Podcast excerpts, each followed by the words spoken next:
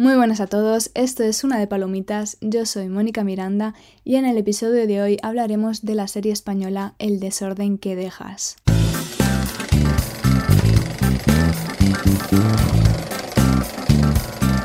Es una serie de 2020 dirigida por Carlos Montero, la cual está basada en su novela que tiene además el mismo nombre.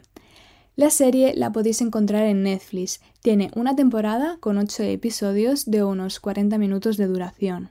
Está protagonizada por las guapísimas Inma Cuesta y Bárbara Leni. La serie está rodada íntegramente en Galicia y habla de una profesora de literatura que acepta un trabajo en el Instituto del Pueblo donde creció su marido. Te voy a echar mucho de menos. Amor, no me seas dramas, por favor, que estamos a dos horas en coche. Te vas a olvidar de mí, ya verás. No, eso nunca. Ella llega con mucha ilusión y muchas ganas de transmitir su pasión por la literatura a los alumnos, pero cuando va a dar su primera clase, esa ilusión se esfuma al enterarse de que está sustituyendo a la anterior profesora de literatura que se suicidó. Eh, le estás echando mucho valor. ¿Por qué? ¿Por qué? Mujer, porque no creo que sea fácil sustituir a una profesora que se suicidó y al ver la nota que le escriben los alumnos ese mismo día diciendo ¿Y tú cuándo vas a tardar en morir? La historia gira en torno a la vida de la profesora que aparentemente se suicidó después de recibir amenazas y ser acosada por parte de los alumnos, y a la vida de la nueva profesora que intentará no acabar como ella, aunque se lo ponen bastante difícil. No cometas el mismo error, Durante gran parte de la serie se presenta una relación amorosa sexual entre uno de los alumnos, interpretado por Aaron Piper, y la profesora fallecida Barbara Lenny. Él la insiste continuamente en que se tiene que acostar con él, y ella se lo niega repetidamente, pero a medida que va pasando el tiempo, mm, pues como que le van entrando dudas. Puntos que me han gustado de esta serie. El reparto. Inma Cuesta y Bárbara Leni son unas actrices increíbles y me parece que son ideales para el papel que juegan.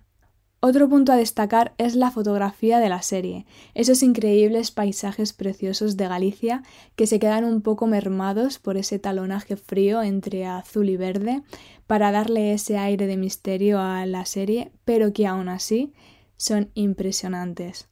Así, como dato curioso, el instituto de la serie en realidad es el monasterio de San Salvador, que en la actualidad se usa como ayuntamiento y como instituto, y la sala de profesores es la biblioteca de la Escuela de Idiomas. Vamos, las localizaciones y la magia del cine.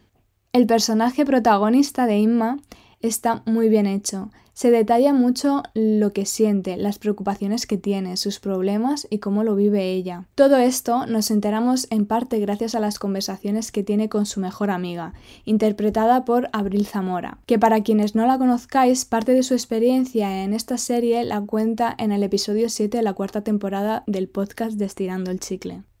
En general, la historia está muy bien hecha esos giros que tiene, cómo está desarrollada y ese final el cual me sorprendió porque no me lo esperaba para nada. Por cierto, para los que le gustaron la canción de la intro de la serie, se llama La espina de la flor en tu costado, de Soel López. Os pongo un cachito para los que no la conozcáis.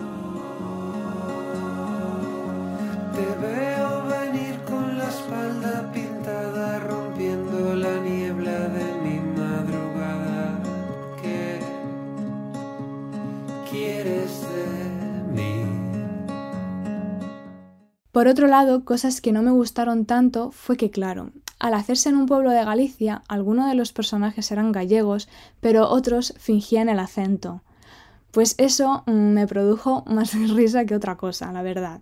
Porque escuchar a Inma Cuesta hablar gallego durante toda la serie, cuando la mayor parte de su vida ha vivido en Andalucía y ella tiene un acento andaluz, es que es canelita en rama. Porque, a ver, eh, que se ruede en Galicia no quiere decir que los personajes de la serie tengan que ser gallegos, pueden ser de Extremadura y vivir y trabajar en Galicia. No sé si me explico. Pues eso me chocó. Luego hay un personaje que se dedica a la venta de cocaína. No voy a decir quién, pero ese tema no se profundiza, se deja ahí y ya está. Yo creo que se podría haber al menos explicado la razón con más detalle. Cómo ha llegado ese personaje a eso o por qué se metió en ese mundo. La serie visibiliza muchas cosas que más adelante contaré, así que por una más yo creo que no pasa nada. Otro punto a destacar sería el de mezclar las dos historias a la vez. La serie lo que hace es intercalar la vida de la profesora de literatura anterior y la del presente, y al principio es un poco caos. Yo no sabía si estaba en el pasado, si era el presente y te pierdes un poco. Luego ya la cosa va más fluida. En general, es una serie que habla de la infidelidad, la vida en pareja, que no siempre es todo de color de rosa, que además eso también se ve reflejado en las relaciones sexuales que se tienen en la serie el amor, la obsesión, eh, la violencia de género. De hecho, sobre esto diría que se quedó bastante superficial. Tal vez podrían haber profundizado un poco en cómo se sentía la mujer, por ejemplo, y que no se quedase en, bueno, ha sucedido y ya está. Habla también del poder del dinero, el protegerse unos a otros, las mentiras, la confianza, el acoso escolar, el acoso a la mujer. En fin, eh, es una serie que está bastante bien y os la recomiendo. Mi puntuación es un 8,5 sobre 10. Y con esto me despido. Muchísimas gracias por estar ahí y os espero en el próximo episodio. Chao, chao.